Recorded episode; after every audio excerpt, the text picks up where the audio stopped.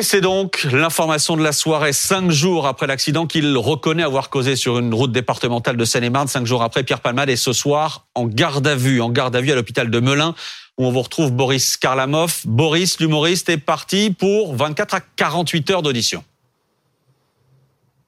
Absolument Maxime et l'humoriste Pierre Palmade qui va donc passer sa première nuit ici à l'hôpital de Melun. L'humoriste et comédien français qui a donc été placé en garde à vue en début d'après-midi. Ses droits lui ont été notifiés à 13h55 et il a donc pu quitter euh, l'hôpital du Kremlin Bicêtre aux alentours de 14h30 pour venir ici à l'hôpital euh, de Melun et être auditionné par les enquêteurs sous le régime euh, de la garde à vue. Alors pourquoi l'hôpital de Melun? Eh bien parce qu'il comporte plusieurs avantages. Tout d'abord, il est à proximité du palais de justice de Melun, euh, ce qui va faciliter son transfert en cas de déferment euh, devant un magistrat. Et puis cet hôpital, il est également à côté du commissariat euh, de Melun. C'est là-bas que les enquêteurs travaillent sur cette affaire. Ce sont les médecins qui ont donné leur feu vert aux enquêteurs pour pouvoir l'entendre. Des enquêteurs qui ont forcément beaucoup de questions à lui poser. Les médecins jugent que son état s'améliore et qu'il n'est plus inquiétant. C'est pourquoi les enquêteurs ont donc ce soir l'autorisation de l'entendre pour la toute première fois et ce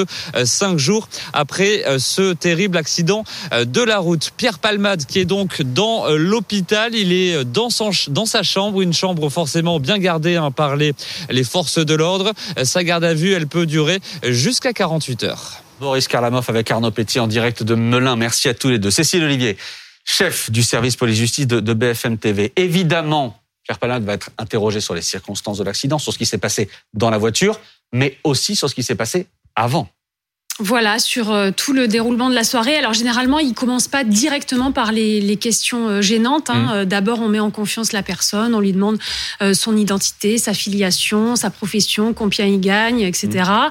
Et puis petit à petit, on arrive aux faits. Et donc, eh ben, il s'agit de savoir qu'est-ce qui s'est passé dans cette voiture, hein, ce moment de l'impact, pourquoi il se déporte brusquement sur la gauche et où il, percute de plein fouet la, la voiture qui arrive en face. Est-ce qu'il a eu un malaise mmh. Est-ce qu'il y a eu un problème avec le véhicule? D'ailleurs, il y aura sans doute des expertises sur la voiture. Est-ce qu'il y a eu un problème avec les passagers qui étaient euh, à l'intérieur?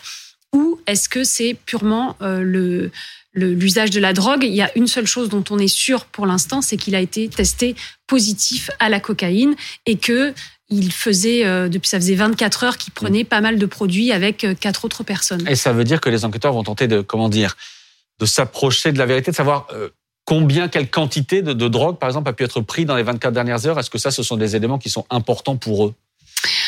Oui, les éléments euh, importants de, de, savoir ce qu'il a fait exactement euh, pendant euh, ces dernières heures, savoir bah, dans quel état il arrive au moment où il mmh. décide de, de, prendre la voiture. Et puis ce qui va être intéressant aussi, c'est que il y a deux autres personnes qui sont en garde à vue, qui sont les passagers mmh. de la voiture qui ont pris la fuite hein, juste après l'accident, et de voir si leurs leurs déclarations sont concordantes, s'ils ont tous la, la même la même version. Un mot encore, garde à vue à l'hôpital quelle spécificité? Qu'est-ce que ça change pour les enquêteurs, pour le garde à vue? Qu'est-ce que ça change?